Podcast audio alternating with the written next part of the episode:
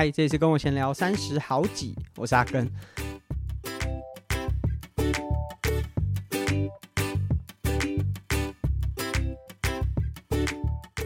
上一集的节目，我们播出了访谈优安的主题嘛？那这是一集听众许愿的呃节目。那其实我自己觉得优安是一个充满能量的女生，然后她在不管是运动的场合，或者是不运动的场合，其实都可以带给大家一些蛮正面的能量。呃，但我觉得在上一集的节目就比较可惜，是在我这边啦。只是我觉得我自己单口可能做太久了，导致访谈的时候来宾讲话的比例好像少了一点。就虽然说优安本身讲话就比较没有像我那么话多。但是我觉得我应该要再多给他一些发挥的空间，这是我自己后来回去听那一集节目之后觉得有点可惜的。那如果之后有机会，哎，再函扣一次试看看。那今年我会希望说自己可以多做一些访谈的主题，呃，毕竟现在比较有办法，就是抽出时间了。呃，不管是小朋友的生活状态，就是他节奏上面比较好抓。不管是把他邀请，把把这个来宾邀请到我们家，或者是假设有出去外面，然后有机会的话，我会希望说今年可以多一些访谈的内容。所以在不管是这个一月，我想应该至少还会有一集哈，或者是之后，我自己其实心中都有一些人选，希望在今年可以多一些访谈的主题，因为借由访谈的方式，我觉得可以更多元的让。不管是听众还是我，可以有更多呃思考的面向。那这个思考面向其实也会激荡我在主题上面的设定。那在上周，大家应该有看到我的 IG 或者是 Facebook、YouTube 都有发了影片，就是顶乘他们是一间呃单车品牌的代理商，呃，但他们没有在卖单车，他们主要都是针对一些比较。高阶的改装零件，例如说轮组啊，然后变速套件啊，或者是大家现在已经改装到很细致的陶瓷培林这一方面去做呃产品的推广。那他们的品牌当中有非常多是跟登山车有关，所以他们针对了这些有在卖登山车的经销商，因为大家知道，就不是每一间车店都有在卖登山车，登山车相对是一个。技术门槛很高，就是无论是骑乘上还是维修上，都有很高的技术门槛。好，举个例子，呃，如果你是公路车买回来，大概除了 fitting 是比较需要去做调整，就是你要换你的龙头长度、把手宽度、坐垫高度哦，坐垫的形式啊，再细一点可能是卡踏的位置，就这这个调整完之后，基本上是可以上路，而且你可能呃半年或者是一季。就三个月回来保养一下就 OK 了，而且保养相对来说也还算简单，就是顶多就是全车拆拆光清洁煮回去就已经很 OK 了。可是登山车的这个，你拿到一台新车，第一个就是你避震器的软硬度，里面的气压要打多少，或者是你是装弹簧的，你的弹簧的磅数，就这些都有很多细节要调整。那呃，骑了一段时间之后，避震器它毕竟是一个活的关节，就是我自己会有身边会有很多的朋友问我买车的资讯，就他们可能不管是要买公路车、通勤车、小折，那我的概念就是你要先确定你的功能。那如果功能只是通勤的话，关节越少，就是这个关节包含了有没有避震器，然后变速的段数，就所有可动的零件啊越少。你后续保养就会越单纯，所以其实大家如果有看一些美国的影集啊，或者是呃一些电影，他们很常会骑单速车当做通勤，因为单速车就只有一档，就是前面大盘、后面飞轮都只有各一片，然后齿轮、呃链条，顶多有刹车，甚至有的连刹车都没有。那它的光这整个结构很单纯，所以故障率就会很低，所以。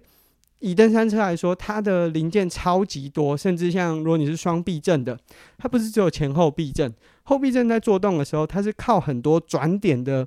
运作，就是它有很多的关节在作动，所以每一个关节如果在保养的时候，可能都需要拆下来，重新的不管是上油或者是检查它的功能性，所以你可以想象，呃，公路车完全没有这种转点的结构嘛，所以没有这方面的维修需求。可是假设一台双避震的登山车，上面可能四个、六个甚至八个转点，所以在保养的时间上，或者是呃技术的考验上面，哦，就会变得很复杂。那甚至就如果你开始骑得很专精，轮胎的选择、宽度，然后甚至是胎压的设定。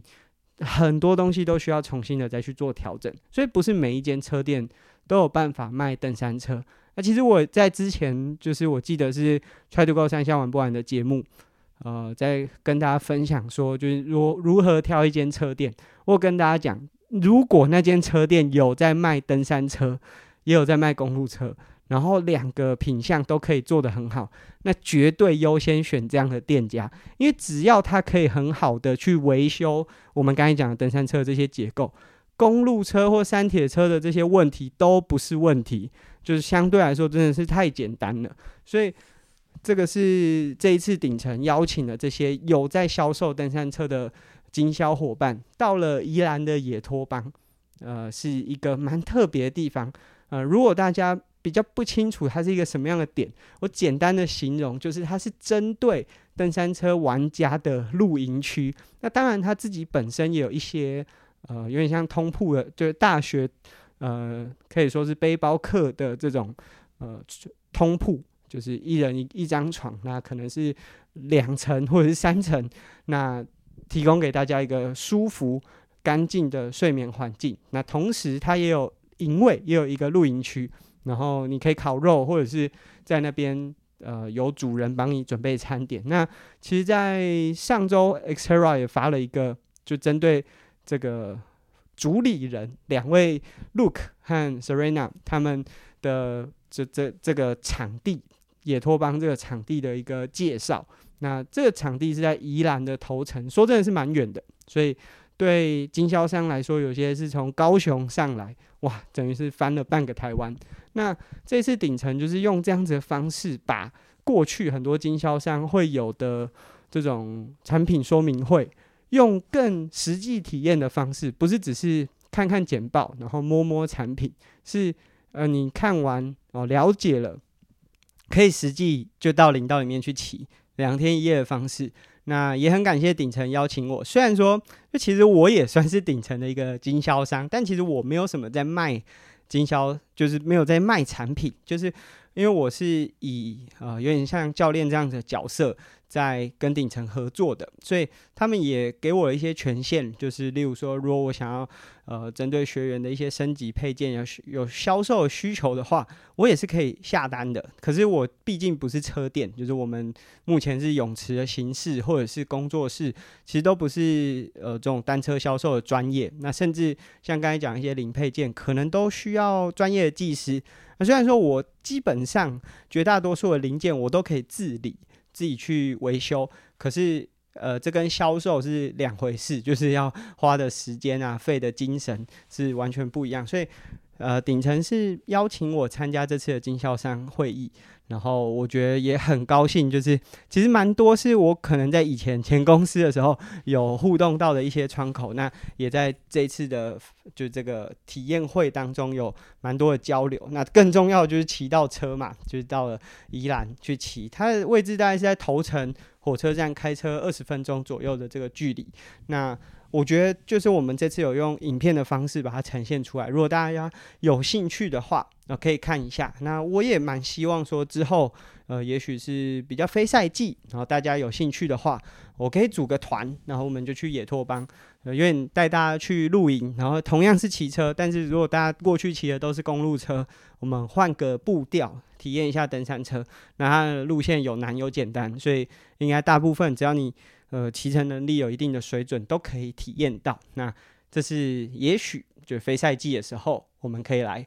安排一下。那如果大家还没有看过这个影片，就我 IG、Facebook、YouTube 都有上。那我自己是非常喜欢那两天的，就是氛围。那之后就是我跟顶层这边还会有更多的合作，也希望说把这些内容分享给大家，因为。它不只是销售，它还有很多是就对于器材的使用逻辑和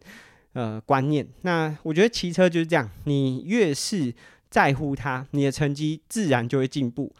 训练当然很重要，可是其实在器材的呃感受上，或者是如何让器材跟你更呃 match 在一起，其实是很重要的。尤其是距离越长的比赛，你的器材妥善程度跟成绩是绝对正相关。所以你可以去看那些成绩很好的选手，他们对于自己的器材一定是斤斤计较。有的时候，呢不不单纯只是为了就是把最贵的东西装上车，而是当他到了某个程度，他自然会感受到升级或者是改装之后的产品对于骑乘表现上的提升。所以，呃，就是野托邦。上个上上礼拜啦，上上个周末，然后在上个礼拜有我发了一些影片，那之后再有机会的话，会再和大家分享。那在因为接下来我都会准备 Xterra 的比赛，我想说，就如果有录这种比较像今天就是比较时事，呃，不是时事，就我自己的一些个人近况更新，我就会来分享一下就近期训练的状况。那以呃。一月一号到一月七号，因为我今天录音的时间可能还来不及更新这一周就完整周的这训练时数，但以一月一号到一月七号来说，哦，我总共训练的时数是十三个半小时。那总共训练的项目包含游泳，那骑车有分成公路车和登山车，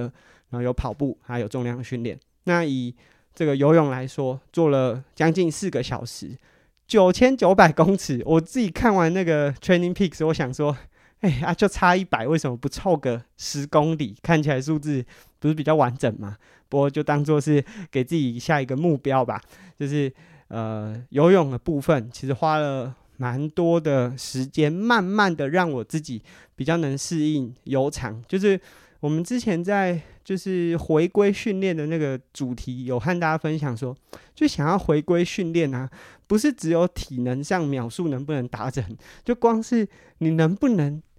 就是吃掉一张很长的课表，其他都是需要重新的适应。那我以我现在来说，我大概每次下水可能一小时一小时十分，呃，训练的时数大概会是在两千五到三千公尺左右，所以。这次四个小时，然后做了九千九百公尺。那当然里面有很多，就是以这个周期来说，很多踢水啊或者技术动作，所以累积里程的速度是比较慢的。不过我觉得，诶，好像已经慢慢沾到那个呃，可以吃掉比较长距离游泳的那个状态。我自己还蛮满意的，因为以我自己真的很认真在备赛的，就是 Xterra，呃，在比职业组的那一年。我一个礼拜大概是游十五 K，就是一万五千公尺。那现在是九千九啊，所以还有蛮大的差差异。可是以我这么久没有稳定训练，然后慢慢这样回归回来，我觉得还 OK。那单车的话，练了五个半小时，然后里程是一百三十公里，听起来不太合理啊。因为如果以公路的骑乘来说，是应该三个小时就可以做到可能一百一百二这样的里程数了吧。那主要是因为，呃，我有大概三分之三分之一左右的里程都是用登山车在骑。那登山车的里程累积是超级慢，你可以想象它的一小时可以累积的里程大概就是十二公里、十五公里，其实就已经很快了。那我这一次就五个半小时里面有三小时四十分是用公路车。一小时五十分是用登山车，然后最后累计的里程是一百三十公里。呃，其实以骑车来说不算特别多，嗯毕竟骑车是这三项需要前期准备比较花时间的。我指的前期准备不是说那个呃，就是前几周或者是前面的什么基础建立，很单纯就是你起床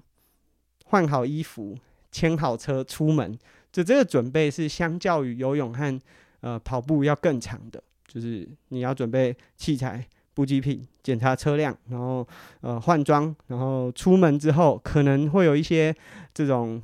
转介的交通，就是市区的骑乘是没有什么训练价值的，所以相对来说就是里程数以时间累积来说没有特别多。那最后是跑步嘛，跑步这个项目的话是两小时四十分，总共三十四公里。那目前在跑的比较多是就是变速跑啊，或者是呃比较大概第四区间这样子的强度。那呃里程以我自己来说，我跑步就算是比较大量，一周大概也就是四十五公里左右。所以因为我比的比赛就 Xterra，它的跑步就大概就是十一、十二公里。那虽然说越野跑的时时程可能会拉得比较长，可是其实以跑量来说，不需要像可能一三或二二六的选手来说准备那么多。那这就大概是我以三项为基础的训练时数：游泳四个小时，啊、呃，单车五个半小时，跑步大概两个半，两个小时四十分。那最后我还有做重量训练。那以我目前的重量训练的周期是在做最大力量，所以大概就是三下四下。然后以我自己的蹲举，呃，我自己一下做最重，大概是一百零五到一百一左右这个重量。所以我现在大概都是在做九十五或者是一百这样子的重量，然后做三下。那目前来看的话，我觉得整体的身体。状态就是以肌力来说是已经还蛮 OK 的，所以接下来可能重量训练的比重就会降低，就变成是只做维持啊，或者甚至甚至是做一些呃专项的弥补吧，就是去弥补一些细节。那这个是一月一号到一月七号，那当然在我录音的这一周，就一月八号一直到选举结束，对，一月十四号。那还不确定，不过应该算是一个相对量比较少，因为我已经就是这种大概十二、十四个小时左右一周的训练，大概已经做了四周左右的时间，所以呃，录音的这一周可能会稍微减一点点的量。那尤其是在跑步那个项目上面，我会稍微减低一点。就是虽然我现在没有觉得很疲劳，但是我觉得要小心一点，因为。我今年就是若以很重要的目标赛事，就只有安排 Xterra 这一场，所以我不希望有什么疏忽，所以相对来说可能会有点像是保守，但是是不断去挑战自己当下最好的状态那个方式去练，就是我不会去做太多呃冒险的尝试。那当然在训练上有很多尝试，例如说，其实我游泳最近就是为什么有的。里程没有特别多，有一一个状态是因为我想要改一下动作，就我以前右手划手的时候，手入水很容易过中线，就是如果以我们的脊椎，呃，从头顶脊椎一直到屁股，就是好像捏面人这样戳进去的话，我的手入水的时候很容易过中线。那呃，一来是因为核心稳定的程度比较不好，二来是。就是肩关节活动度，然后我有一些之前有很多呃动作是做有点过头的，所以就是刚好就最近我们泳池是台体他们自己的泳池太冷了，所以跟我们借场地训练。那哦突突然这边就多了很多，不管是国家队的选手啊，或者是国家队的教练，所以也有获得了一些指教。我觉得很幸运，就是身边有很多可以协助我。在训练上面，自己没有办法发觉，或者是其实我有发觉，只是我不知道怎么改。那他们其实不是只有一个方法可以改，就大家给给我了很多意见，那我每个都试看看。所以最近也是游泳在做一些动作上的调整，那目前的感受都是蛮好的。呃，这是一月一号到一月七号，等于是二零二四年的第一周，大概是这样子的训练。那之后只要是这种比较。近期近况更新的一些主题，我都会想要和大家分享，就是可能前一周训练的状态。那一来是分享我自己，就是我自己帮自己做一个记录；二来是，诶，其实以 Xterra 这个比赛的时间点，呃，跟很多比赛周期可能会有重叠，所以大家也可以当做参考啦。就是我觉得 X Era 的体能，我们先不讲这种越野的技术，以体能来说，它就是一个比一三。还要再负荷大一点点，然后但不到，绝对不到二二六，因为你想象 Xterra 的关门时间是八个小时，其实已经比一三还要长。那当然，职业的选手就是精英的选手，可能比赛的时间是三个小时、三个半小时，可是它的负荷是很大的，不管是爬升量还是它的这种呃维持的时间，就比起五一五其实是还要再激烈的啊，甚至如果对一般的市民玩家来说，已经比一一三的挑战还要再更高了。那当然输出的模式，你以一一三是希望恒定啊不中断的稳定维持在一个强度，可是 Xterra 如果有遇到陡坡或者是呃。甚至像跑步是跑阶梯，很多时候是会超出你的阈值范围的。那这个会有一些落差，但是以就是比较纵观的体能来说，你可以把它想象是在准备一场一一三所需要的的付出的时间或者体能上面的消耗，或者是你要具备那样子的体能。所以我想，如果对一些准备普悠玛的伙伴来说，可能也可以当做是一个参考。那我最近在训练上有一个蛮特别的点，就是。我其实以前很不喜欢团骑或团练，可是我最近这一年来，就慢慢有感受到我自己比较渴望跟人家一起训练。我会想要就是训练的时候找到伙伴。嗯，其实我一直以来都是自己练的选手，因为我不是耐力运动员的科班啊，我是棒球的科班，我不是耐力运动员的科班。我的自行车、铁人三项都是自己练的，所以。我自己包含以前在大学，就我那时候很认真在准备自行车赛，甚至想要去比职业的比赛。那时候我还在读北师大，呃，以前的北体，那我读的是运科，我们没有专长训练的时间。我印象超深刻，我有很多时候，呃，不管是没下雨，我可能要出去，呃，这种。呃，中社啊，剑南路啊，去做课表。晚上，或者是如果是在训练台上，我有好多次都是在训练台上，眼睛是闭起来，我甚至也不需要看电视，我就是踩那个课表。那因为以前就是虽然没有智慧型训练台，可是你只要是固定持笔，同样转速，功率就会是一样。所以到后来我是可以，就是有点像是快要睡着那种状态，然后自己把那个课表踩完。那一直到我后来认识徐亚乔，他看到我在练游泳。他都会说他觉得很惊讶，因为像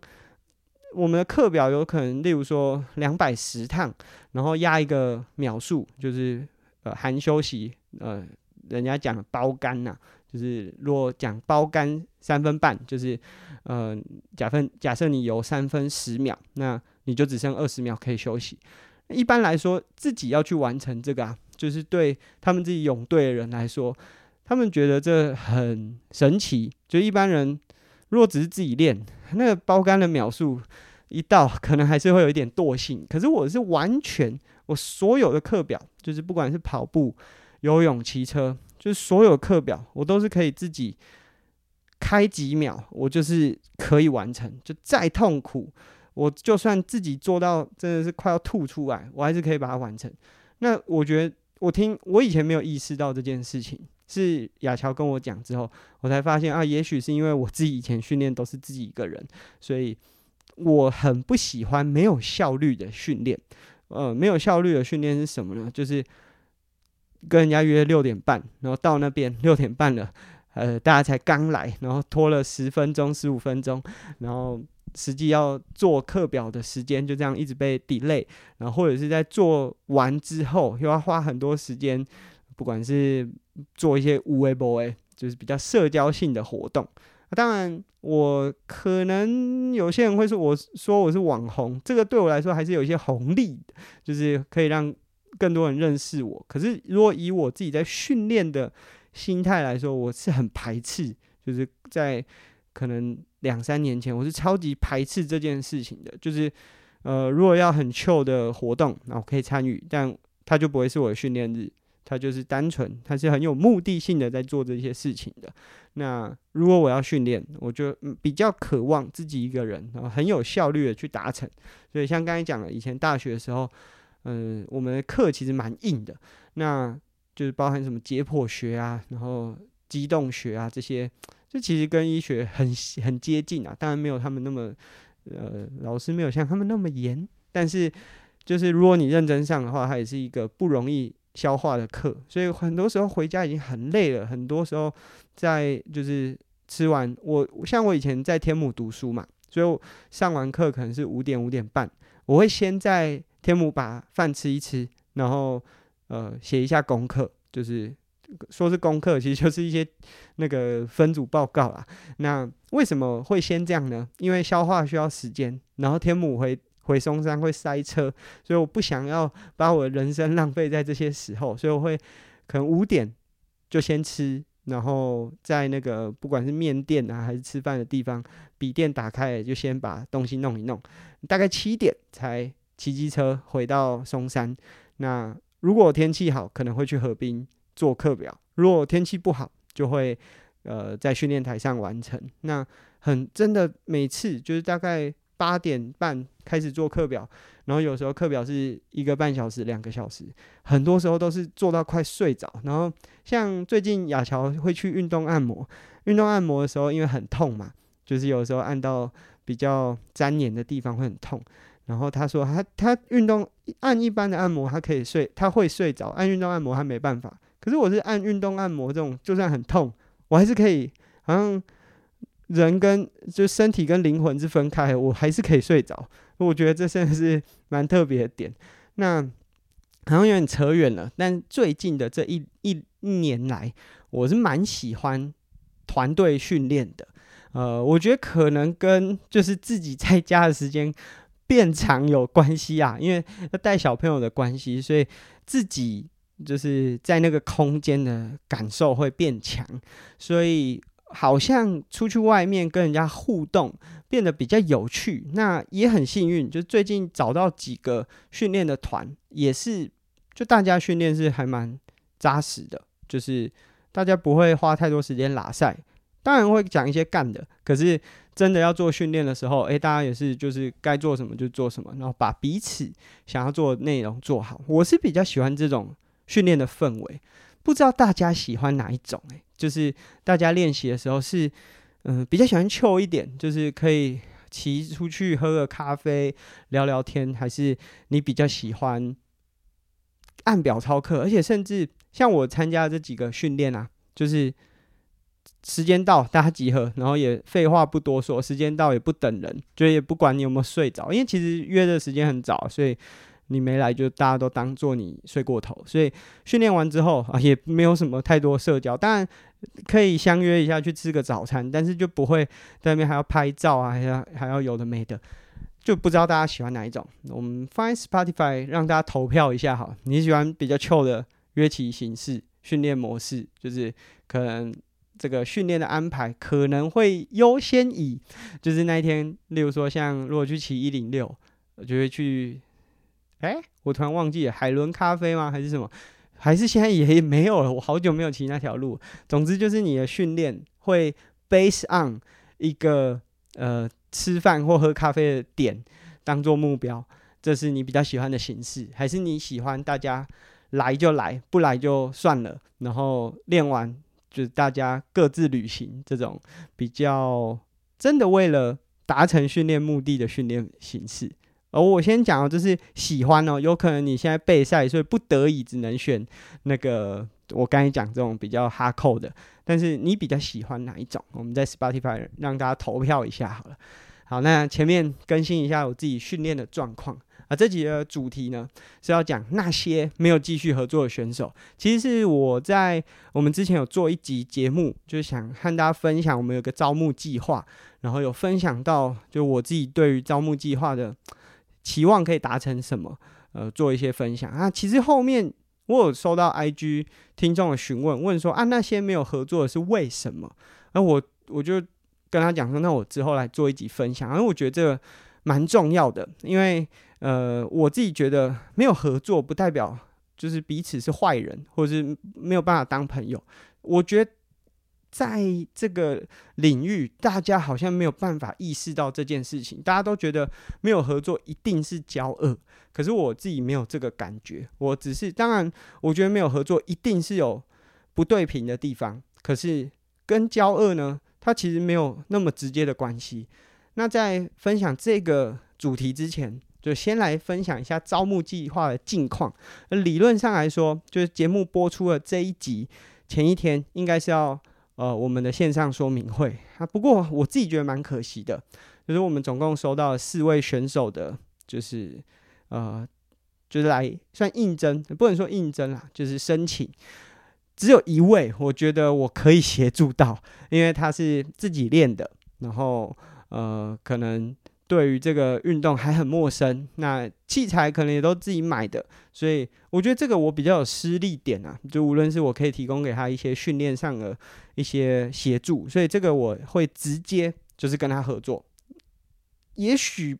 不一定跟跟我很对平，或者是合作过后他发现哇，就是要当。就是真真正的训练来说，还真的有一段距离。那我们之后再慢慢调整。但目前看起来，四位当中只有一位是我觉得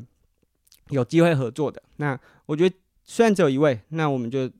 直接执行下去了。那其他其他的三位，我觉得蛮可惜的。就是一来，我觉得他们可能没有够清楚。啊，不好意思。他们可能没有够清楚说我们这个招募计划，或者是开出这个招募计划到底是一个什么样的单位。说真的，这三位选手我都认识，而且也都呃可能有没有到很密切的互动，可是甚至都有骑过车吧，或者是有见过面。那但是他们可能没有意识到说，就是其实不同单位给出去的资源是有不同的。那首先先讲就是。呃，我本来的期望好了，我本来的期望是可以有一些可能国中、高中的选手，那不管他是已经比田三项经验很丰富，还是他只是有兴趣，我觉得能力都不是我优先考量，是他对这个运动有没有企图心，有没有想法。那当然不是说我这一次接下来要讲的这些选手，就是我没有办法跟他们合作的选手没有企图心，那只是他们可能已经。拥有一些资源，然后甚至我也使不上力。那原本我期待的是说，诶、这些选手可能在呃想要投入到铁人三项训练的第一阶段，就是想要参与比赛啊、呃，无论是还少一台车，他还少一些呃训练上面的资源。那无论是我们泳池可以提供训练的场地，或者是我可以开线上课表，提供给他一些训练上面的观念，这些都是我们可以。很容易去达成的，包含提供一台车哦，这些我们都可以提，都可以做到。可是它的前提是，就这个选手可能都还是在很起步的阶段。可是呢，这次就刚才除了讲其中一位，他是没有跟任何教练，然后呃，可能自己比较喜欢从事运动，所以才有接触之外，其他的三位他都已经有训练的，呃，不管是团队也好，或者是有协助他训练的教练。啊，甚至他们自己也都已经有蛮丰富的铁人比赛经验，不管成绩好不好，但是他对于铁人三项其实都已经不陌生了。那其实，在这样的状态之下，我要失利的点，第一个就是，如果他都已经有训练的这个指导团队或者是教练的话，那我可以做什么？我好像无力可施。那当然，在这个招募计划当中，我们还有另外一个点，是希望我可以在指导过程当中，除了专项竞技的表现上面的提升，我还可以再带给他一些运动员职业发展，呃，生涯发展不是职业，生涯发展上面，就无论是写企划啊，自我的媒体经营，或者是很多的这种呃规划未来方向的能力，我可以去建立。可是啊，大家都知道，虽然说专项技术教练，如果你在那个团队里面。这两件事情好像不冲突，可是实际上是会有一些踩线的。就假设我提供给他们一些想法啊、呃，不管是社群的经营还是什么，其实还是会有一些教练是站在比较反面的立场。那如果我们没有足够的沟通，或者是呃比较良好的信任的话，这其实是蛮危险的。就是对这个，假设我是甲方啊，选手是乙方。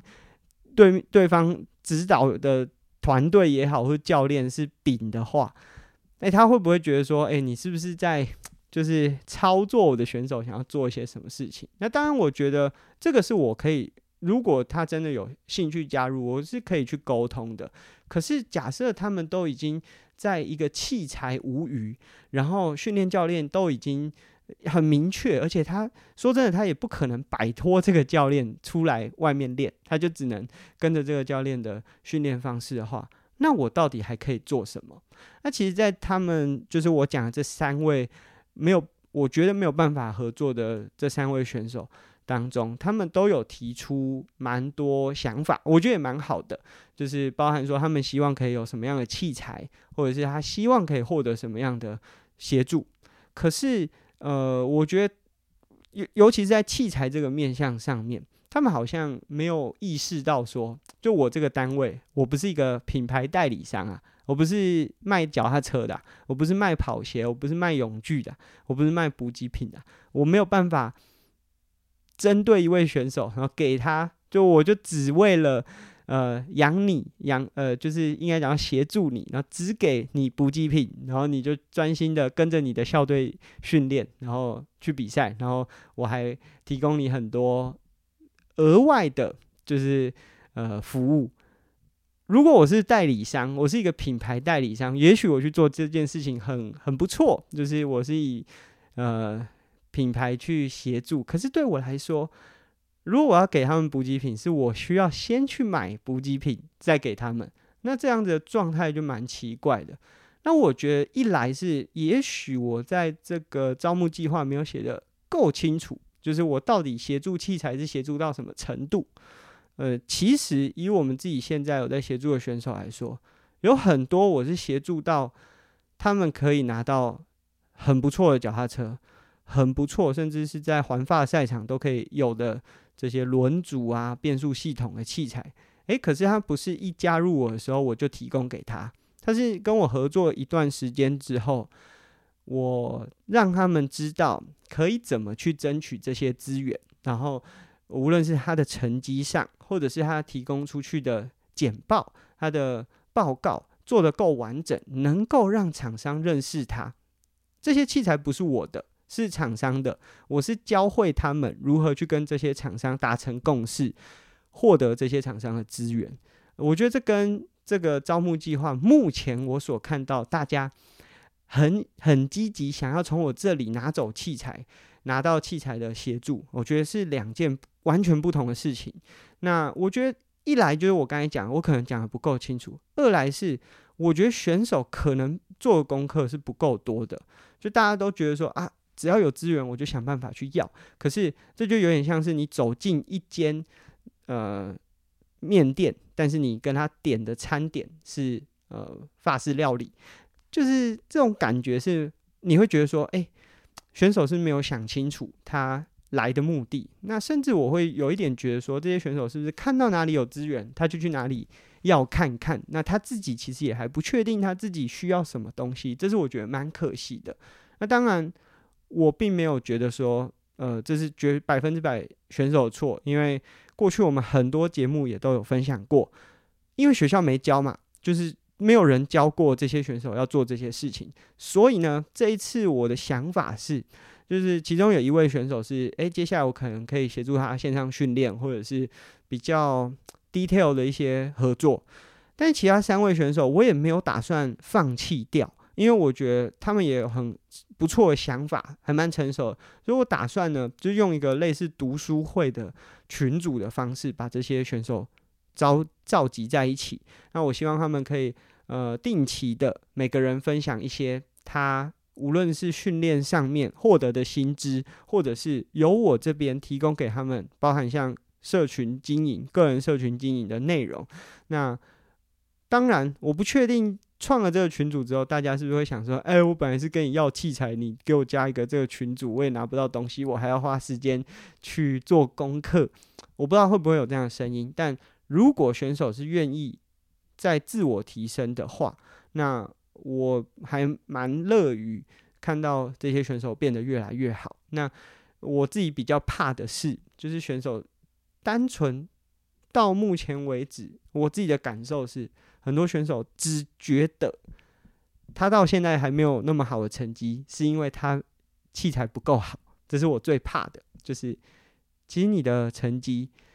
还有非常非常多进步的空间。完全跟器材没有关系。那当然，我很乐于协助青少年的选手或还在努力中的选手，尽可能的去争取到更多的资源。但他是需要花自己的努力，不是只是跟别人要。我觉得跟别人要也没关系，你可以用。如果你已经有很好气化的能力，然后说服得了大厂的话，那你可以去争取他们的资源。但我毕竟不是大厂，所以我觉得这个点可能是我觉得大家没有认知，当然学校也没有教。那我觉得如果这并不是谁的错，只是我自己在看的时候会觉得说，哎，大家没有原来。大家没有意识到这件事情，那也许我可以协助他们做得更好。那也许他也没有想要学的做得更好，这也许之后有机会可以再分享。那回到今天的主题，就是我们招募计划这样子的方式，这次算是有点像是就是很公开的对外去招募。那其实也有蛮多人会问我说啊，那年纪呢？其实我觉得如果都已经是大学以上，能协助的真的不多啊，因为。我们都懂啊，在台湾大学毕业之后，愿意留下来继续练的有多少？大部分人不就都转个跑团教练，还是什么呃训练单位去打工？我没有觉得这样不好。可是如果是这样的话，你们去打工的单位要给你足够的教育训练，而不是你拿了很多训练的资源，养成运动员的资源，最终只是变成跑团教练。就跑团教练其实他有他的专业，他不该是从这种训练的团队当中索取。那简单来说，你去参加一个有点像是呃企业化经营的跑团的话，啊，他就要有很好的养成系统啊，他应该要给你好的教育训练。就像你去公司求职，你进去上班之后，新人会有 onboarding 嘛，所以。例如说，像我看 DHRC，他们不定期都有教练的培训，都不断的在提升他们的教练，不管是把技能的标准化，或者是去个案分析，把他们面对到的问题拿出来做分享。这我觉得才是一个健康的状态，不是大家都用了很多学校的资源。呃，目前来说，因为大部分这些运动员都还在学校，他们用很多学校的资源。然后走进跑团，可是跑团本身在经营的人，并没有给这些他旗下的教练很好的养成教育或者是教育系统。那我觉得这就是，呃，如果我是一个训练单位，我面对的对象应该是以竞技为导向的选手的话，我没有义务帮这些跑团养出未来可以当教练的人吧？对啊，所以这是我觉得在。我这次的招募计划上面，就是我自己看到会觉得有点可惜的地方，但人都来了，我觉得也他们也很勇敢，就是他也还不确定，呃，自己有没有机会争取到，但他愿意尝试，我觉得都值得鼓励。所以，呃，只有一位我会更密切的合作看看，合作看看。那后面的其他选手，我觉得也不是拒于门外，我们可以用别的方式。但如果要从我这里拿走。大厂的器材，我就不是大厂，是没办法的。那关于过去没有合作就没有继续合作的选手，其实离开原因有非常多种。啊，其实大部分都是因为没有继续练的。而铁人三项是一个蛮练起来蛮辛苦的，他大概所有运动痛苦的东西，他都要体验啊。冬天很冷，要下水。夏天很热，要出门晒太阳、跑步，这些都是很多运动选手就如果在单项上他很排斥的东西，铁人三项选手要全部都经历过一次。雨天要骑车哦，所有痛苦的东西，这些铁人三项选手都要去经历。所以其实蛮多合作的选手，他离开原因单纯就是因为他呃可能不想练了，就是这是占比最多的。那当然也有一些是短期配合就已经频率对不起来，就是例如说，呃，他可能在执行线上课表的时候，他很习惯有要跟人家一起训练的节奏，所以他根本没有办法完成线上训练的这些内容。所以这个当然就是呃模式训练模式，他比较依赖团队，他比较没有办法个人。可是大家知道，铁人三项是没有校队的，铁人三项到目前为止有有些。可能有游泳校队，他们可能有几位选手会出来练铁人，可是没有一间校队是有收铁人队的啊。至少就我所知，真的是没有。所以哪有团队你是可以一起练的？如果你想要练的话，其实你是需要就自己把自己的需求独立出来，然后去把你需要具备的能力一个一个建立起来的。那但是呢，我自己觉得最可惜的，嗯、说可惜也不会啦，没有合作其实对我来说都省一笔啊。就是合作其实也维持了两年三年，但是我个人会觉得啊，怎么都没有在成长。这种没有在成长啊，就例如说，其实我们也都会呃不定期呀、啊，没有到很规律，不会每周就一直问你说你有没有更新 IG、更新 Facebook。我自己觉得，就是你需要经营，你的经营不是为了要 promote 我的这个品牌，还是我的以前我也没有泳池嘛，我只有在做线上训练，你不需要帮我呃推这件事情。或者是我要卖产品的时候，你也不不需要帮我推，但是我会希望你可以稳定的去更新你自己的近况。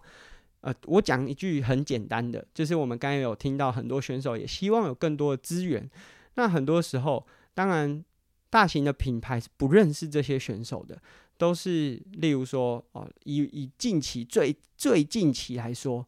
我们的青就是协助的青年选手点佑啊，刚收到 Titan 合作的邀请。那其实我想，在大部分的时候，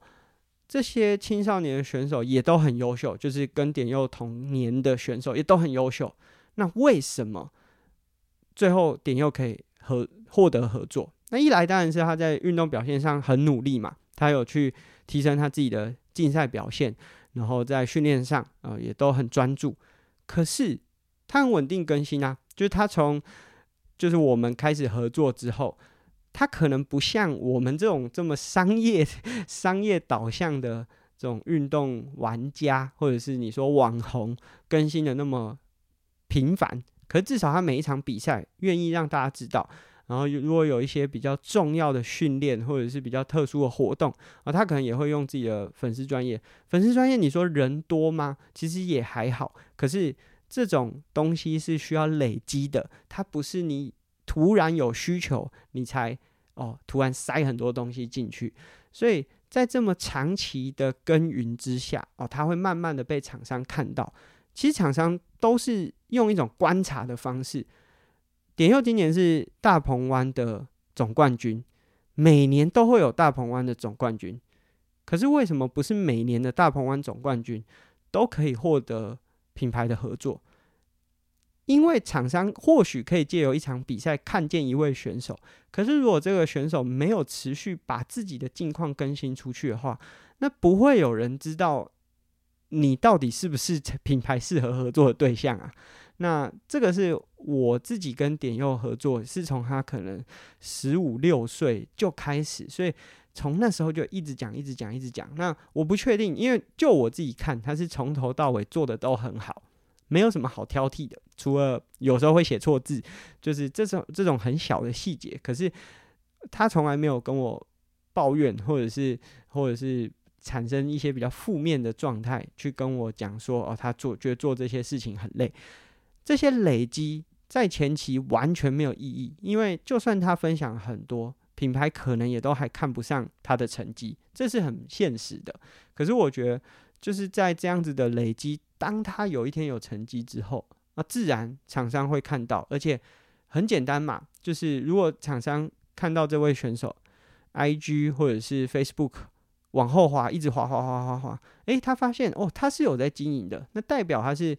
可被期待的，我觉得，如果大家有在看棒球、篮球，大家很关注的就是这位选手他的天花板够不够高，他未来有没有被期待的可能性，选秀才会被选嘛。那铁人三项可能没有选秀，可是当你在一场比赛里面跳出来了，你需要有足够多的东西让人家更认识你啊。那你不可能等到。已经有成绩了才开始做这件事情，所以我觉得在过去就没有继续跟我合作的这些选手是有蛮多配合了，可能一年、两年甚至三年。我自己觉得，哎，我讲那么多次，你们怎么都没有成长？那我必须说啊，我愿意做，我愿意合作三年，我觉得已经是，就是我已经很不在意他们到底做不做，因为我觉得之前节目讲的，所有由上到下用。强制力做的都没有意义。所以我是一直站在很自由开放的角度，希望这些选手可以成长。那我觉得没有成长到一个阶段，到一个他们相对年龄是已经，也许是即将面临大学毕业，或者是他已经到了某个程度了。那我就会觉得好像不太适合继续合作下去。那所以这个是那些就是听众，我在 IG 上有询问那些没有继续合作下去的选手。但是呢，你问我说我喜不喜欢这样的选手？我不喜欢啊。就在我合作的过程当中，我会觉得都教不会。可是我全部都给予祝福，而且我很希望我下次看到他，就是虽然说他已经不在我的团队，然后没有互动，可是毕竟。就在铁人的比赛，一定多多少少都会遇到。我很希望，我都会很真诚的希望，每一次看到他的时候，诶，他如果有获得新的赞助商，或者是他在成绩表现上，或甚至是呃这职涯发展上是很好的，我，这是我衷心祝福，而且非常期待的。啊，甚至有些选手，即便没有合作之后，有的时候他们还是会。可能只有一两个啦，但是他们会主动提出问我可不可以，有没有机会可以协助他。很多不是很直接的协助，很多只是可能问我认不认识 A 厂商、B 厂商，可不可以牵个线。只要他们有提主动提出，我也会尽我当下我所有可能的能力。当然超过我能力，我当然没办法帮。可是只要我有能力，我一定会帮忙。其实我觉得那个感觉就像是，就像我妈爱我一样吧，就是她其实。多数的时候啊，就我可能学生时期做了那么多很北烂的事情，她当然很讨厌我啊，就是很像现在很多我看我很多呃朋友已经当爸妈，然后他们小朋友可能七岁八岁，都会讲说哦，今天就选会改脸皮耶，就那种感觉。可是即便他在当下看到我在做这些事情，有再多的讨厌，他也是期待，他也是爱我的嘛。他也是期待我有更好的发展，他还是期待我如果在做任何事情的时候可以少一点阻力。那当然，在跟我合作，我一定有我的观点，有我的见解，因为我的见解就是选手一定要经营自己。那这个经营，你可以把它想得很狭隘。就是这种 Facebook 的经营，或者是呃社群啊这些抓住人家眼球的经营，你可以你也可以把它放得很广大，你可以把它当做是呃选手愿不愿意花时间去进修，上一些有意义的课程。其实说真的，像最近线上课程那么多，如果你是一个真的有用心的选手，你随便去什么 Press Play 还是什么哈好，里面一定有超多什么写企划的。课程还是一些相关的课程，那费用也都不贵啊，一两千块啊。你买新的 iPhone 都可以上个十堂课了吧？就如果你是真的够用心的选手，你是可以这样子去提升自己的嘛？这是我我自己的价值观。可是当然有很多的训练团队是站在选手只要把成绩比好就好。那我我觉得这也很重要，就是如果我觉得这很多时候。它不是一体两面，它不是选 A 就不能作弊你也可以全力以赴的把成绩做好，但你还是一天还是有很多时间可以去提升自我嘛，对啊。我自己当运动选手的时候，我也是第一组 SRM，就大家现在可能都不知道什么是 SRM，它是被称为单车功率的黄金标准，一组功率。当时七万块，现在听起来不太可能。现在哪有七万块的功率卖得出去啊？一组功率七万块，我当时也是把我所打工的钱拿去买了这组功率训练的这个器材，然后花了钱去找外面的教练，就是线上训练的教练。那刚开始我也是付费，付到后来他觉得他应该赞助我，我才降低了一点这个。呃，支出，这是我当时对我自己的投资嘛。但是我觉得自己在现在在看选手，很多时候大家都只想成为一个 taker。当然，当选手有很多时候真的很需要大家的帮忙。可是你到底花多少力气在经营自己、提升自己？其实不管是厂商，还是外面的人，还是一般民众，大家都看得出来。所以，我对于这些选手呢，就是我没有喜欢，就是如果我看到就是相对不长进的选手，我其实是会有一点反感。可是我衷心希望他们过得很好，因为只要有足够多的选手有很好的发展，那自然后面会有很多人愿意投入这个环境，然后去尝试。那只要投入的人够多啊，比较就会出现，就是好的人他就会一直被比较，那些人就会开始去学比较好的人，那比较不好的就会被淘汰，所以他会成为一个很有机，不需要被封杀。你只要很有机的好的不断的往上冒出来，那坏的自然就会淘汰。就是人家讲的去无存菁，是一个很自然发生的。所以我是都每一个选手，就是即便有的我都知道他们的做法有一点恶质，就例如说可能写企划书的时候膨胀太多，塞太多假的资讯给赞助厂商。因为其实我自己也算是已经半只脚踩在那个。业界里面，偶尔有些人也是会拿那些企划书问我说：“这个人怎么样？”我们自己当然看到都会觉得说这样不好吧。可是我衷心希望大家都是往好的方向发展，就跟我妈爱我一样，她觉得我有很多时候很讨厌、很烦。可是，呃，如果问他，他希不希望我过得很好？他绝对是希望我过得很好。就像我看到这些选手，我也很期待，即便他们没有跟我合作。我也期期待他们有更好的发展。那这是今天我们分享的，其实是听众在那一集我们分享完招募计划之后问我说：“哎，啊，那那些没有合作的选手你怎么看？那他们他们在哪里？啊，其实大部分都是不练啊，他们不是不是说什么跟我交恶，大部分不练的居多。嗯，愿意继续走这种辛苦的道路的人，真的没有那么多啦。那。其他的，就我刚才讲这些比较可惜的，就虽然没有合作，但我们都还是祝福，而且是衷心的祝福哦。就是你看到他有很好的成绩的时候，你你真的会很开心。就是也不是说哦，这个选手我以前有有协助过，我想蹭一下，我觉得没有那个没有那个心态啦。大概就是衷心祝福这些选手。这是我们今天的集数。我本来以为今天可以快速录完，不过我觉得我今天好像在后半段抱怨太多，没有很重要啦。就是想和大家分享，就是近期的近况。那如果喜欢我们节目，在 Apple Podcast 或 Spotify 上面都有评价或留言的功能。那我们今天也问了大家，就如果要训练的话，啊，你喜欢哪一种？是以这个